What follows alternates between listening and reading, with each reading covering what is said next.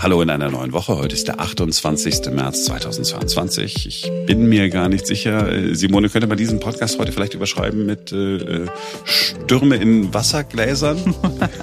Unbedingt. Wir sprechen zum Beispiel über die Sendung mit der Maus und einen zu Recht rausgeschmissenen Chefredakteur, dem offenbar sehr, sehr langweilig ist und der sich deshalb auf Twitter an alle möglichen abarbeitet, wie zum Beispiel dem gestrigen Thema der Sendung mit der Maus aber auch die Diskussion in Europa darüber, wann denn nun die Sonne am besten aufgehen soll, wird uns beschäftigen oder wann die Sonne am besten im Zenit stehen soll. Ein Thema, das man vielleicht einfach zu den Akten legen könnte, ist aber bisher nicht passiert. Und auch bei unserem allerersten Thema hat es extrem viele Diskussionen und Kopfschütteln gegeben. Ich bin Simone Panteleit. Und ich bin Marc Schubert. Jetzt beginnt ein neuer Tag. Fridays for Future, junge Menschen, die alten Männern und Frauen sagen, so geht's nicht weiter, sie rütteln uns wach, es muss sich etwas ändern, ihr könnt nicht einfach den Planeten zerstören. Man muss äh, für diese Menschen äh, viel Sympathie haben, weil sie Recht haben. Ähm, auch wenn man jetzt vielleicht nicht äh, jeden Schritt mitgehen würde, den sie so vorschlagen, könnte ja auch an der Bequemlichkeit liegen, die wir so in uns haben.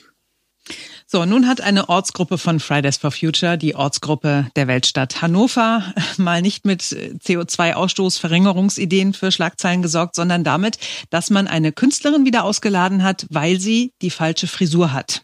Ja, das Argument äh, der Ortsgruppe Fridays for Future ist folgendes gewesen.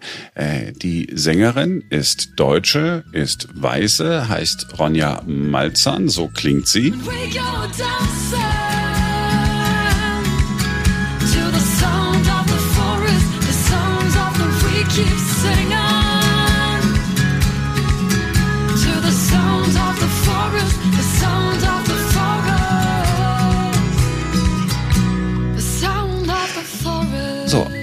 Klingt ja alles ganz nett, aber sie hat verfilzte Haare, Dreadlocks. Ah, sieht man ja seit Jahrzehnten eigentlich überall in allen größeren Städten auf den Straßen. Ist ja nichts, hm. nichts Besonderes eigentlich mehr. Also nicht, nicht mehr wie 1950, wo man sich drüber aufregen müsste. Aber jetzt kommt die Argumentation.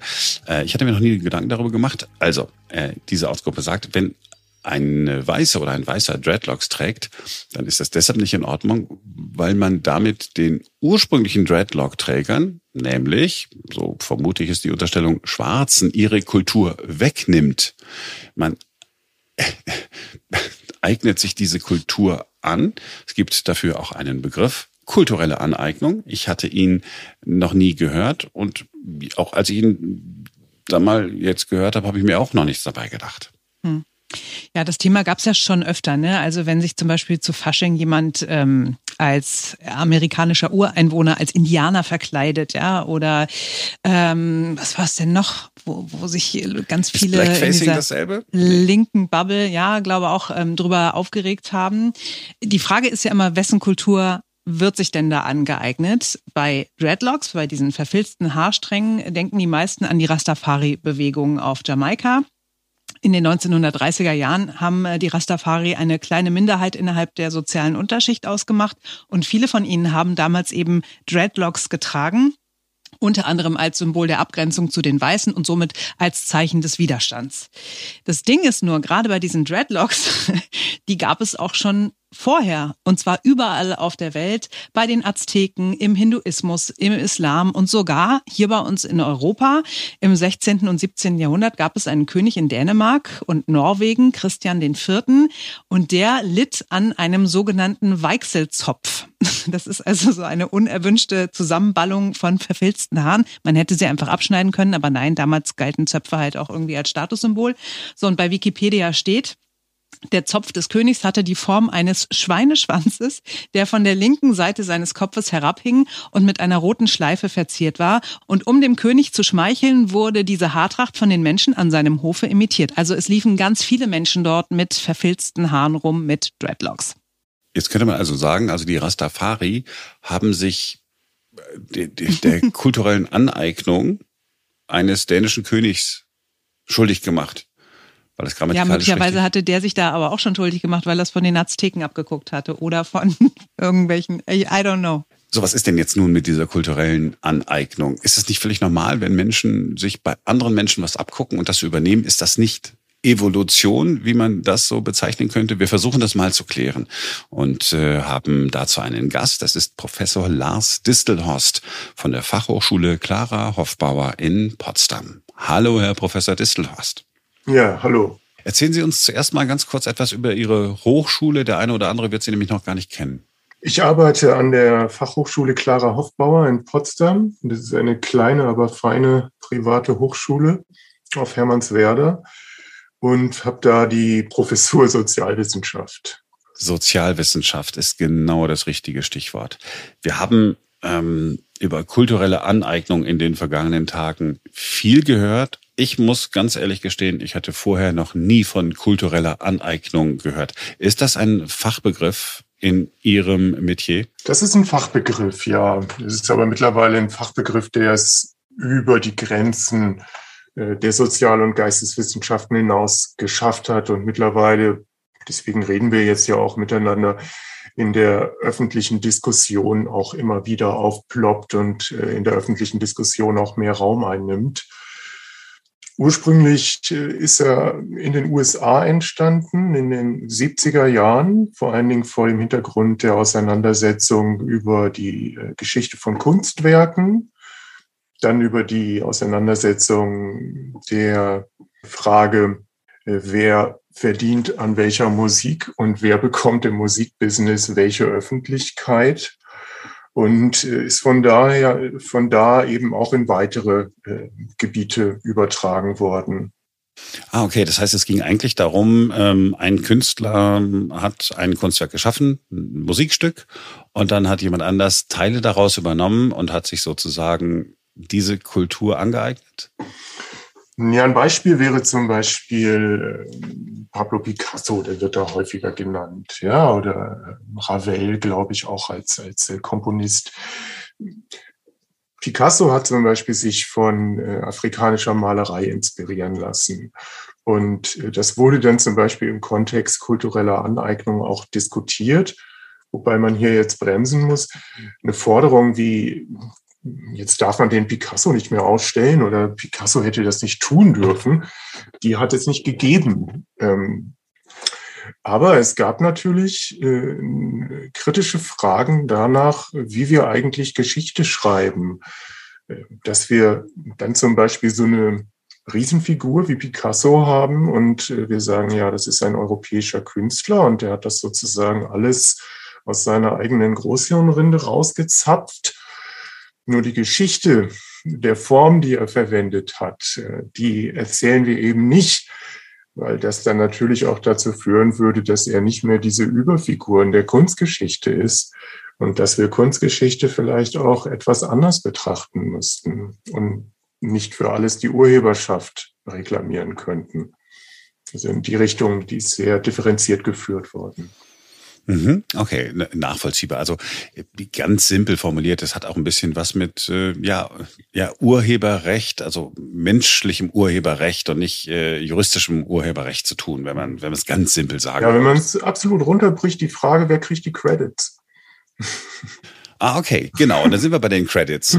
So, Dreadlocks. Ja, wir mussten alle nochmal, also wir wissen alle, was es ungefähr ist. Wir haben auch bei Wikipedia nachgeguckt, woher Dreadlocks eigentlich kommen, haben festgestellt, schon die Azteken hatten Dreadlocks, haben die natürlich nicht Dreadlocks genannt. Jetzt haben wir aktuell die Diskussion darüber, dass eine Künstlerin, eine weiße Künstlerin, eine Deutsche, eine Europäerin äh, Dreadlocks hat und ausgeladen worden ist mit der Begründung, das sei kulturelle Aneignung und damit äh, werde negiert, was die Erfinder in Anführungsstrichen der Dreadlocks, ich weiß nicht, ob man Rastafari gemeint hat, aber Menschen zumindest, die äh, eine Widerstandsbewegung formiert haben, deren Errungenschaften würden negiert. Der erste Impuls bei mir und ich glaube bei den allermeisten Menschen ist, wo soll da das Problem denn jetzt sein? Ist da eins? Das kann man unterschiedlich betrachten. Es ist ja auch etwas, was äh, auch bei Menschen, die Dreadlocks tragen und die zum Beispiel zur afroamerikanischen oder afrodeutschen Community gehören, äh, durchaus umstritten. Da gibt es keine einhellige Meinung. Aber es äh, gibt eine sehr massive Kritik daran da geht es gar nicht so sehr darum, wo kommen die ursprünglich her, wer hat darauf irgendeinen UrheberInnenrecht oder sonstiges. Das wären, glaube ich, auch nicht sonderlich sinnvolle Diskussionen, die werden noch so nicht geführt. Da geht es eher um die Frage, und das war auch der springende Punkt bei dieser Ausladung von Fridays for Future, was bedeuten denn Dreadlocks auf einer symbolischen Ebene?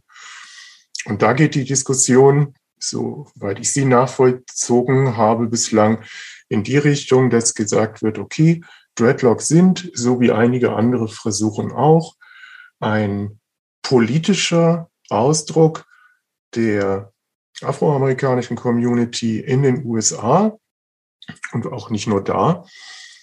Die, klar, die Geschichte der USA kennen wir, bis heute in, in schlimmer Weise unterdrückt äh, wurde. Und äh, diese Unterdrückung funktionierte auch immer über eine Diskriminierung mit äh, Blick zum Beispiel auf Frisuren und so weiter und so fort, bis die Leute dann irgendwann gesagt haben, äh, nein, das sind unsere Haare, wir tragen unsere Haare so, wie wir äh, das möchten. Das ist ein Ausdruck unseres Stolzes und das ist auch ein äh, widerständiger Akt gegen diese weiße Vorherrschaft in den USA und anderswo. Das Ganze ist also ein politisches Symbol. Und äh, bei politischen Symbolen stellt sich natürlich die Frage, was passiert mit politischen Symbolen, wenn plötzlich Leute sich die aneignen, die mit dieser Form von Politik überhaupt nichts am Hut haben. Und wenn Leute sich die aneignen, die sich einem solchen Kampf in dieser Weise auch überhaupt nicht sinnvoll anschließen können. Also zum Beispiel Leute, die in, die rassistisch gar nicht unterdrückt sein können, weil sie eben weiß sind. Das ist, äh, das ist die Frage dabei. Das ist vielleicht ganz klug, wenn man sich ein bisschen anguckt, was der Begriff eigentlich sagen will. Also ich mache jetzt mal so was Langweiliges wie mit einer Begriffsdefinition zu kommen. Gerne. Äh, eine Definition, die sehr weit verbreitet ist, ähm, wenn man sich zu kultureller Aneignung beliest, ist, es gibt Kultur A und es gibt Kultur B. So. Und Kultur A nimmt Bestände von Kultur B. So, und jetzt müssen einige Punkte hinzukommen, damit von kultureller Aneignung gesprochen werden kann. Wenn, wenn nur Kultur A von Kultur B nimmt, dann ist das erstmal lediglich ein kultureller Austausch, weil B ja vielleicht auch wieder von A nimmt. So, damit wir von kultureller Aneignung sprechen können, muss es erstens ein Machtungleichgewicht geben zwischen Kultur A, die nimmt, und Kultur B, die beklaut wird. Dieses Machtungleichgewicht ist in der Regel eingelassen in eine Kolonialgeschichte, in eine Ausbeutungsgeschichte, Diskriminierungsgeschichte und so weiter. So. Es muss als zweites hinzukommen, dass durch diese Übernahme die Dinge, die übernommen werden, auf der inhaltlichen Ebene grob verzerrt werden so dass sie in ihrer Bedeutung nicht mehr als das erscheinen, als dass sie gemeint wurden. Und drittens, das muss ebenfalls noch hinzukommen, Kultur B, die ausgebeutet wird in diesem ganzen Prozess mit Blick auf ihre Kulturbestände, muss äh, sich dagegen positioniert haben. Die haben also gesagt, ey, wir finden das nicht gut, beziehungsweise das könnten wir vielleicht gut finden, wenn wir dafür in irgendeiner Weise ähm, kreditiert würden. Aber so wie es jetzt läuft, finden wir es nicht angemessen. Und erst wenn diese drei Punkte gegeben sind, dann kann man eigentlich von kultureller Aneignung sprechen. Und bei den Dreadlocks, ich meine, da ist, da ist eine, eine äh, junge Künstlerin, die Dreadlocks hat, wahrscheinlich nicht äh, in die Geschichte hineingegangen ist, sondern gedacht hat, ach, Dreadlocks, ich finde es ja eigentlich irgendwie ganz cool, die stehen mir. Ähm, hat das hat sich also eine Frisur machen lassen. Vielleicht kann man sagen, gedankenlos oder ohne sich Gedanken zu machen. Aber das wäre ja dann nach dieser Definition keine kulturelle Aneignung, die Definition, die Sie gerade genannt haben. Ich kann natürlich nicht über diese Künstlerin sprechen und es liegt mit hm. einer Frau zu sagen, wie sie sich ihre Haare zu machen hat. Ja, klar. Das, das würde ich, das würde ich sehr gerne äh, von dieser konkreten Person wegnehmen. Dann machen wir es mit mir. Wenn ich mir Dreadlocks äh, äh jetzt gemacht hätte, also hm, aus verschiedenen Gründen wäre es nicht möglich, aber ähm, gemacht hätte und wirklich ohne ohne darüber nachzudenken, weil ich die, die Vorgeschichte nicht kenne, sondern habe es irgendwie nirgendwo gesehen dann, dann, und denke, auch das steht mir ganz gut, dann ist das nach Ihrer Definition noch keine kulturelle Aneignung? Hm, jein, jein, ja. Also gehen wir es mal durch. Kultur A nimmt, ja. von, nimmt von Kultur B, das wäre dabei gegeben. Ja? ja. Es herrscht ein Machtungleichgewicht, das wäre auch gegeben. Ähm, die Bedeutung wird verzerrt. Ja, denn da beißt die Maus keinen Faden ab. Als weiße Person kann ich nicht meinem Stolz der Zugehörigkeit zu einer rassistisch unterdrückten Community Ausdruck verleihen. Das, das funktioniert halt nicht. Für weiße Menschen ist das modisch oder sie finden es halt irgendwie, dass es, dass es gut aussieht. Das ist eine ästhetische Frage. Das ist also eine, eine Verschleifung von Bedeutung. Das kann man schon sagen. Drittens, die Community hat sich dagegen gestellt. Wenn man sich da Videos zum Beispiel anguckt, wo schwarze Menschen bei YouTube sich dazu zum Beispiel positionieren, so findet man sehr verschiedene Standpunkte dazu. Es gibt Standpunkte, die sagen, ja, weiße Menschen, wenn ihr euch Dreadlocks machen wollt, go for it. Und es gibt eben andere Leute, die sagen, nee, das ist ein politisches Symbol und ich möchte nicht, dass ihr das macht. Das entwertet dieses Symbol und das ist für mich ein wichtiges Symbol, das da angegriffen wird. Da habe ich keine Lust zu. Persönlich, wenn ich mir jetzt die Frage stellen würde, funktioniert bei mir jetzt auch nicht mehr, äh, mache ich mir jetzt Dreadlocks oder nicht, würde, glaube ich, davon absehen, weil ich äh, im Vorfeld wüsste, dass ich Menschen damit ziemlich auf die Füße trete. Und das muss nicht sein in meinen Augen. Hm. Jetzt, nachdem wir miteinander gesprochen haben und Sie uns äh, aushelfen äh, mit Ihrem Wissen, wir reden, wir sind hier auf einer ganz anderen Ebene unterwegs als dieses Blackfacing, diese Diskussion, die wir auch schon mal hatten. Ja, natürlich ist da ein Unterschied zum Blackfacing. Blackfacing hat eine Tradition äh, in den USA im, im Rahmen dieser, dieser Ministerial-Shows und ist ein äußerst perfides Mittel von Diskriminierung gewesen. Und äh, von daher verbietet es sich, ähm, sich als weiße Person das Gesicht schwarz anzumalen und dann meinetwegen auf ein Kostümfest zu gehen, weil das diese historischen Wurzeln hat und diese Kontinuität so festschreibt, das ist einfach ein absolutes No-Go ähm, Dreadlocks sind kein, kein Blackfacing. Wenn wir in der Redaktion ähm, äh, äh, miteinander sprechen und äh, über all die Themen, das ist immer so mein Gradmesser, gucke ich mal so, was ist denn so, äh, so scheinbarer Common Sense. Und die erste Reaktion auf ähm, diese Fridays for Future Ausladung ist dann gewesen, mein Gott, also ist es nicht alles ein bisschen übertrieben?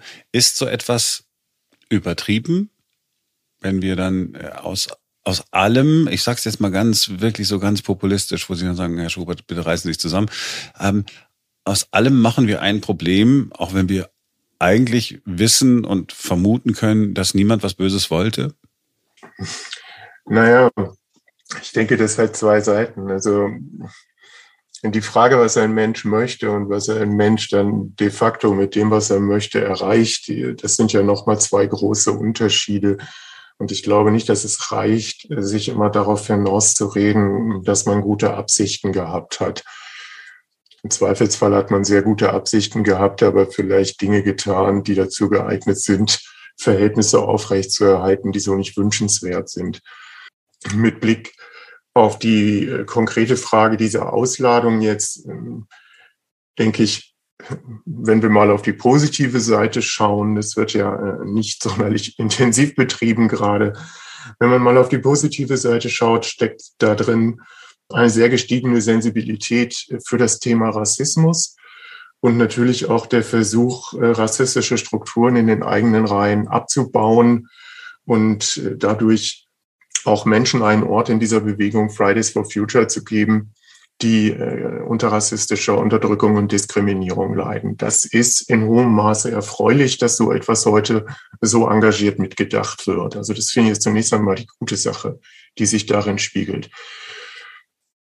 Im Endeffekt äh, ist das natürlich etwas, wo die beteiligten Personen höchstwahrscheinlich sehr vorschnell gehandelt haben. Das zeigt sich jetzt ja auch an diesem Shitstorm, den sie da ernten, der höchstwahrscheinlich auch was damit zu tun hat, dass viele Leute Fridays for Future schlicht und einfach nicht mögen und jede Gelegenheit wahrnehmen, dieser Bewegung irgendwie Steine in den Weg zu legen und sie darzustellen, als wäre das so ein Haufen von, weiß ich nicht, radikalisierten Dummköpfen. Wenn das woanders geschehen wäre und nicht bei Fridays for Future, würden wir wahrscheinlich gar nicht drüber reden. Könnte ich mir vorstellen. Also grundsätzlich, und das ist ja dann auch, Sie, Sie haben ja das Positive angesprochen. Es fällt mir ja auch auf, ich bin 1970 geboren, ja, in den 70er und auch Anfang der 80er sind viele Punkte, über die wir heute diskutieren oder auch ja, nachdenken, äh, bevor wir diskutieren, überhaupt kein Thema äh, gewesen. Und insofern ist es ja ganz, ganz gut. Ich habe den Eindruck, dass wir immer aufgeklärter werden. Also habe die Hoffnung, dass wir immer aufgeklärter werden. Ja, genau, dass die Dinge früher irgendwie kein Thema waren, das spricht ja nicht für die frühere Zeit. Also ähm, wenn ich daran zum Beispiel denke, wie die Geschichte des Nationalsozialismus in meiner Familie totgeschwiegen wurde und ich nie eine vernünftige Antwort als Kind bekommen habe, wenn ich gefragt habe, was mein Opa eigentlich so im Krieg getrieben hat, äh, dann ist das nichts, wo ich sagen würde, okay, gut, da haben wir damals nicht drüber geredet und das war gut so. Das ist ja gerade das Problem, dass man über solche Dinge früher viel weniger gesprochen hat und dass sie heute zum Thema werden. Was ich noch mit Blick auf diese Ausladung auch anmerken möchte, ist, spielt sich ja so ein bisschen vor diesem größeren Rahmen dessen ab, was man als Cancel Culture bezeichnet. Und da ist der Aufschrei eben immer sehr groß, wenn es äh, so weiße Menschen der Durchschnittsbevölkerung trifft, die dann zum Beispiel ausgeladen werden. Und was nie mitgedacht wird, ist, dass diese Praxis des Ausladens beziehungsweise noch stärker gar nicht erst Einladens, äh, die gibt es ja schon seit Ewigkeiten, denn das zeichnet ja zum Beispiel rassistische Gesellschaftsstrukturen aus dass ich nicht eingeladen werde, wenn ich irgendwie mich auf eine Wohnung bewerbe. Ich werde nicht eingeladen, wenn ich äh, mich um einen Job bewerbe. Ähm, ich stelle mich vor mit meinem Namen und allein aufgrund dessen, wie dieser Name klingt, erfahre ich eine Form von Ausschließung. Also diese Form von Cancel Culture, wie sie da ja mitverhandelt wird, die gibt es schon sehr, sehr lange. Und die war uns so lange scheißegal, wie sie diejenigen getroffen hat, die wir als Menschen wahrgenommen haben, die nicht zur Mehrheitsgesellschaft gehören. Jetzt trifft es auch mal Menschen aus der Mehrheitsgesellschaft und das Geschrei ist groß, weil sich Machtverhältnisse in dieser Gesellschaft verändern. Und das ist, glaube ich, etwas, was den Leuten viel, viel Angst macht.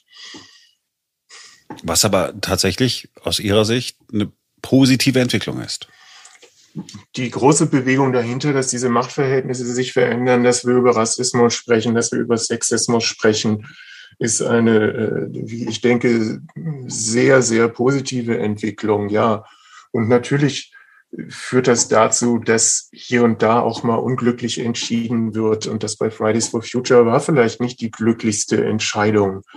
Ähm, aber das ändert ja nichts daran, dass der Diskurs, in dem die agieren und dass das Denken, das dahinter steckt, ja doch schon in hohem Maße fördernswert ist. Das ist eine wichtige politische Bewegung in meinen Augen und dass das jetzt herangezogen wird, um auf diese Bewegung einzuschlagen, ist in hohem Maße bedauerlich, wie ich finde. Oder was heißt bedauerlich? Ist eben ein Zeichen davon, dass diese Bewegung offensichtlich vielen Menschen ein Dorn im Auge ist. Mhm. Und ich, ich bin äh, total bei Ihnen. Es könnte die wichtigste Bewegung sein, äh, die wir in den vergangenen Jahrzehnten äh, gesehen haben. Junge Menschen, die äh, für ihre eigene Zukunft und die Zukunft dann auch irgendwann mal ihrer Kinder äh, versuchen, den Planeten zu retten und uns sagen, äh, Leute, so wie ihr es bisher gemacht habt, geht's einfach nicht weiter. Und wir alle wissen, Sie haben auch völlig recht.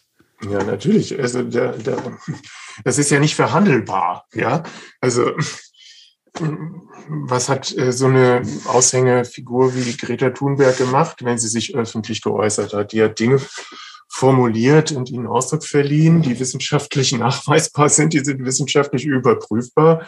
Und wenn man da nichts gegen macht, steht uns irgendwann das Wasser bis zum Hals, und zwar im wörtlichen Sinne. Und das wollen eben viele Leute nicht hören.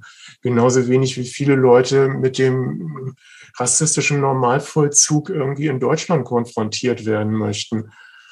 Und da ist es halt sehr komfortabel über etwas, wie das da jetzt passiert ist mit der Ausle Ausladung dieser Sängerin dann laut zu schimpfen und damit dann diese komplette Bewegung so darzustellen, als äh, wäre sie total durchgedreht, was sie nicht ist. Ja, als seien das irgendwelche äh, linken Faschisten, die jetzt andere äh, unterdrücken wollten. Ne? Ja, die, dieser, dieser Eindruck ist entstanden. Äh, in, in den sozialen Medien, ja. Ähm, äh, Herr Professor Distlors, haben Sie vielen Dank. Ja, bitte, bitte. Toll, dass Sie sich Zeit genommen haben und uns äh, so viel erklärt haben. Vielen Dank auch für das Gespräch. Also es gibt eine Menge Diskussionen um ja im Wesentlichen Rassismus im Alltag. Viele Diskussionen rund um äh, dieses Thema sind geprägt von ja Wut und auch Unverständnis. Wir haben ja gerade über äh, dieses Thema gesprochen. Hört euch gerne mal den Podcast Schwarz-Weiß an, gehört auch zu unserer Podcast-Familie. Da diskutieren eine weiße und eine schwarze Frau über Alltagsrassismus. Florence und Marion sind auf der Suche nach ja, einem äh, besseren und entspannteren Umgang miteinander, konstruktiv und ohne diese berühmten ideologischen Bretter vorm Kopf. Eine neue Folge Schwarz-Weiß gibt es jeden Donnerstag. Es gibt schon einige Folgen. Ihr könnt jetzt reinklicken und äh, reinhören und dann gebt uns gerne Feedback, wie es euch gefallen hat.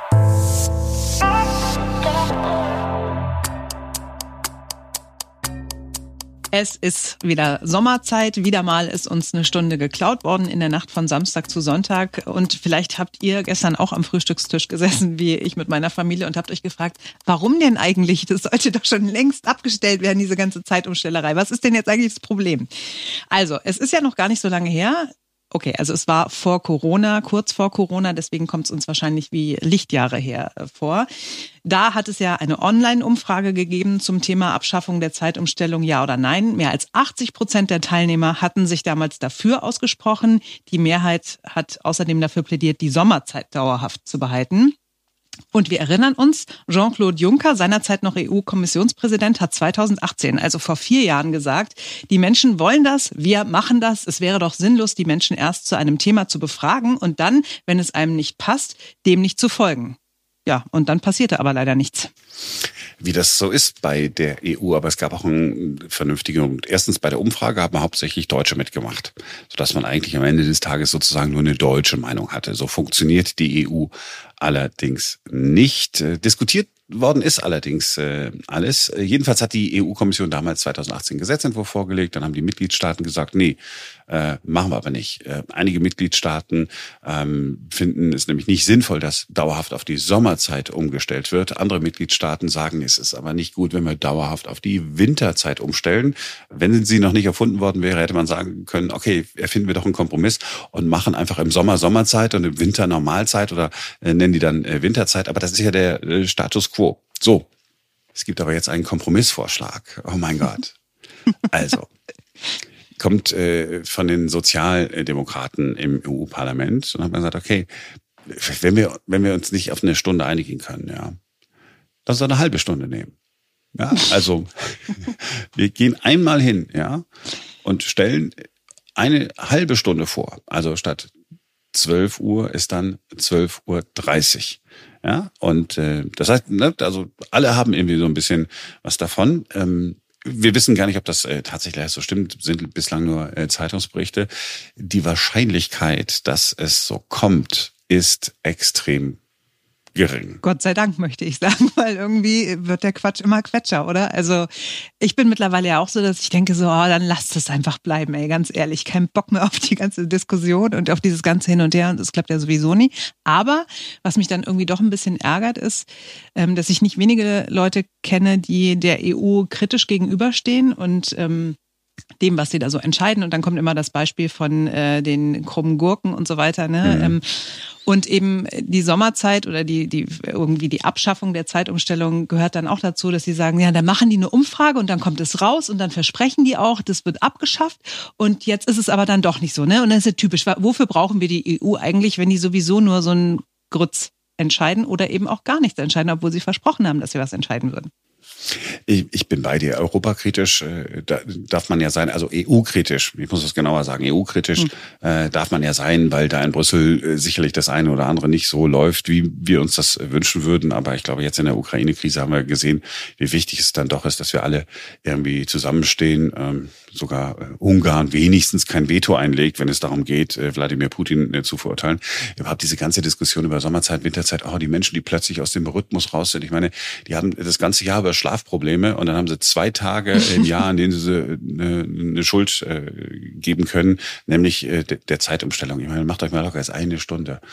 Ich glaube, was wir auch machen, äh, äh, Simone, wir reden einfach nie wieder drüber. Außer jetzt vielleicht im Herbst nochmal. und dann sagt er, ach, ich bin völlig aus dem Rhythmus. Ach, nee, ich gehe ja immer um 21.09 Uhr ins Bett und jetzt ist aber schon 29.01 Uhr und oh, oh, mein Gott, mein ganzer Biorhythmus ist durcheinander und so und ach, könnte, habe aber sicherlich nichts damit zu tun, dass ich gestern eine ganze Flasche Wein getrunken habe, bevor wir dann zum Essen noch eine Flasche hatten. Ja, okay. Also wir legen es erstmal auf Eis. Okay. So, die Sendung mit der Maus. Wir alle lieben sie, wir alle sind mit ihr groß geworden. Ähm, und die Sendung, die gestern lief, wird, ich wage es zu behaupten, zu einer der erfolgreichsten Ausgaben aller Zeiten werden. So hat die Sendung gestern begonnen. Hallo Mausfans. Hallo zur Maus am 27. März. Heute Nacht wurden die Uhren eine Stunde vorgestellt. Das heißt, es ist endlich wieder Sommerzeit. Und ich freue mich über all die bunten Blumen, die jetzt wieder blühen. In so vielen verschiedenen Farben, so schön und unterschiedlich, wie wir Menschen eben auch. Ja, ein Zeichen für Frieden und Vielfältigkeit ist ja auch die Regenbogenfahne. Mit dieser Regenbogenfahne wird auf der ganzen Welt dafür geworben, dass wir Menschen nett zueinander sein sollen und uns respektieren sollen. Damit jeder und jede so leben kann, wie er oder sie das eben möchte. Und so wird in vier Tagen am 31. März der Transgender Day Visibility gefeiert, der Tag der Sichtbarkeit von Transpersonen. Eine Transperson ist ein Mensch, der zum Beispiel als Mädchen geboren wurde, aber eigentlich ein Junge ist oder andersrum als Junge geboren wurde, sich aber eigentlich wie ein Mädchen fühlt.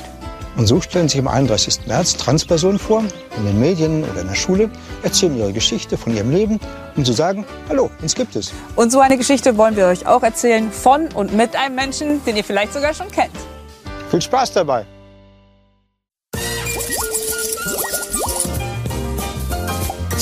Lach- und Sachgeschichten. Heute mit Erik beim Tapezieren, einem gemütlichen Zuhause, Katja beim Anstreichen, einer Prinzessin, die lieber ein Ritter sein möchte und natürlich mit der Maus und dem Elefanten. Alles, was danach kommt, guckt es euch selber an, gibt es in der ARD Mediathek. So, die, ja, sagen wir, ja, ich, ich versuche mal neutral zu formulieren, die eher konservativeren, bornierteren, selbstgerechteren, ahnungsloseren, bösen weißen Männer hier in Deutschland haben allerdings ein Problem mit der Sendung mit der Maus, wenn sie über so etwas spricht. Zum Beispiel der ehemalige Chefredakteur der Bildzeitung, Julian Reichelt. Wir erinnern uns, er war eine Zeit lang so aufgedunsen, ja. Also es hat sozusagen optisch hat er seinem Charakter äh, entsprochen. Es ist aber auch der Mann, der sich sowieso schon immer für das Gewissen der Deutschen äh, gehalten hat, was daran liegt, dass er sowieso immer nur äh, sich zum Maßstab nimmt äh, und, und nie jemand anderen. Äh, das ist auch der, der es okay gefunden hat, Mitarbeiterinnen unter Druck zu setzen, wir erinnern uns, ne, wenn sie ihm und wenn nicht, dann sind sie, ja, äh, so ist er, ist er sogar bei Axel Springer. Ich meine, bei Axel Springer wegen äh, eines solchen Fehlverhaltens rauszufliegen, muss man auch erstmal schaffen, ja.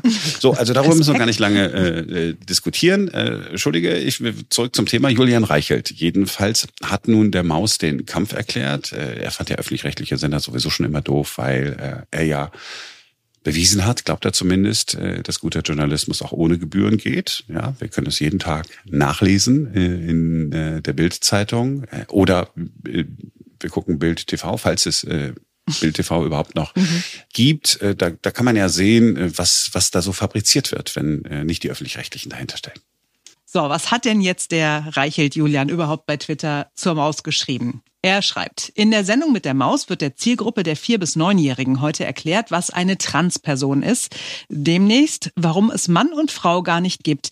Ideologisch sexualisierte Früherziehung mit Zwangsgebühren. Oh, oh mein Gott, wer lebt denn da hinterm Wald, hinter den sieben es Bergen? Welcher Vollidiot wohnt da? Ja, leider. Die Zwangsmaus und die Öffentlich-Rechtlichen oh wollen, dass wir uns nicht mehr trauen, Dinge zu sagen, von denen wir wissen, dass sie wahr sind. Sie wollen uns einschüchtern und erziehen, bis wir aus Furcht Fakten verleugnen. Jungs sind Jungs, Mädchen sind Mädchen. Ganz ehrlich, das ist, das ist das Querdenker, das ist das AfD-Niveau. Man traut sich ja gar nichts mehr zu sagen. Hm. Ey, wirklich, der hat sich entrechtet, der Typ.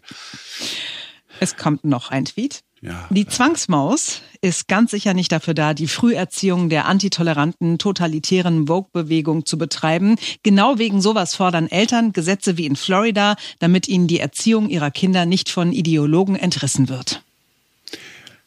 Jetzt äh, ganz ehrlich, ich, ich, ich, ich halte mich für liberal, ich bin auch manchmal ein bisschen, ne, aber der, der Typ hat einen der Typ, der Typ ist durch. Der Typ ist wirklich durch. Wenn er jetzt in die USA gucken will, nach Florida, kann er auch gerne noch in andere Bundesstaaten gucken, wo dieselben Eltern, die sich da, die, die er hier jetzt verteidigt, auch dafür einsetzen, dass die Evolutionstheorie bitte nicht mehr an den Schulen gelehrt wird, weil wir doch alle wissen, dass diese verdammte Eva aus der verdammten Rippe äh, des Adam geschnitzt worden ist, wo die Bibel als tatsächlicher Ursprung der, der Menschheitsgeschichte gesehen wird. Das will er jetzt als Beispiel haben.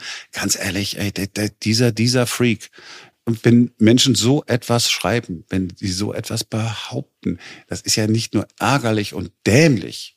Hm. Was mich am allermeisten daran stört, ist, dass er behauptet zu wissen, wie es anderen geht. Ich maße mir das nicht an, ob ein Transmensch, Frau, Junge, Mädchen, whatever, ob ich beurteilen kann, ob er Junge oder Mädchen ist. Warum kann ich die Menschen nicht einfach Menschen sein lassen, so wie sie es wollen? Ja, also das Einzige, was man, was man ja für gut befinden kann, ist, dass Julian Reichelt nichts mehr zu melden hat und schon gar nicht bei der größten deutschen Boulevardzeitung, ne, kein Meinungsmacher mehr ist und sich deswegen eben nur noch bei Twitter austobt und an allen möglichen Themen abarbeitet und ähm, ja, da auch überhaupt nicht mehr ernst genommen wird. Ne? Da kriegt er halt auch voll an die Backen von allen möglichen Leuten, die sich dazu äußern. Zum Beispiel hat Florian Hacke geschrieben, der ist äh, Comedian, Satiriker. Wir haben es heute früh geguckt, die Kinder sind sechs und drei, sie fanden es spannend wie jede Woche. Wir haben beim Frühstück darüber gesprochen, wie jede Woche. Niemand ist zu Staub zerfallen höchstens ihr Weltbild. Suchen Sie sich doch eine neue Beschäftigung. Ihre Empörung ist ermüdend. Ja. Das Gute ist tatsächlich, dass er natürlich perfekte Werbung für die Show gemacht hat.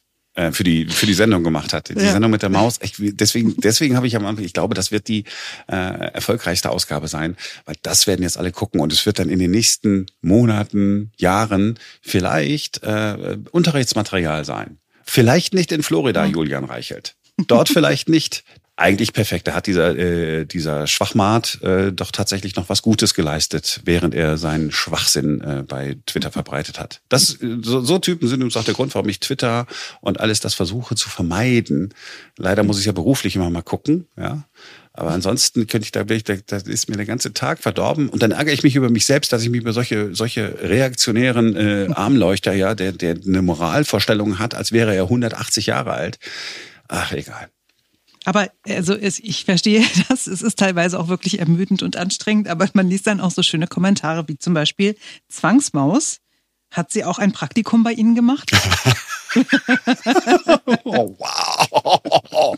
Das allerdings ist der beste Spruch des Tages. Muss ich sagen. Herzlichen Glückwunsch. Hut ab. Zwangsmaus.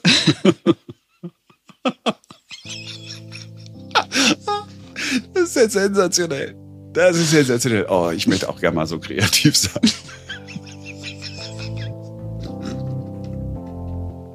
So, und weil Marc wow, nicht mehr sprechen geil. kann vor lauter Lachen, beende ich den Podcast ja, an dieser Mama. Stelle. Es war schön, dass ihr dabei wart. Wir freuen uns, wenn ihr morgen wieder reinhört, denn dann ist wieder ein neuer Tag. Bis morgen.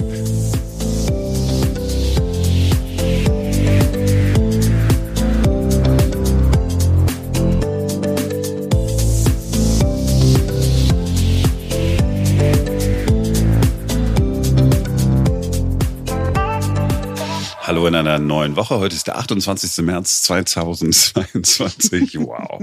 Als hätte ich ein Glas Wein getrunken und ich habe kein Glas Wein getrunken. Was, ich auch so rumstotter hier? Du stotterst doch gar nicht. doch. Du, du räusperst dich nur, du räusperst dich nur. Das Hey, das da immer steht, ne? Hey hm. und O. Das macht das Diktatprogramm. Was sagst du denn da in echt? Gar nichts. Ich sage Fridays for Future. Dann mache ich Hey, Fridays for Future. Oder auch gern, oh, Fridays for Future. Ja, das ist, oh, habe ich schon an mehreren Stellen rausgenommen, aber.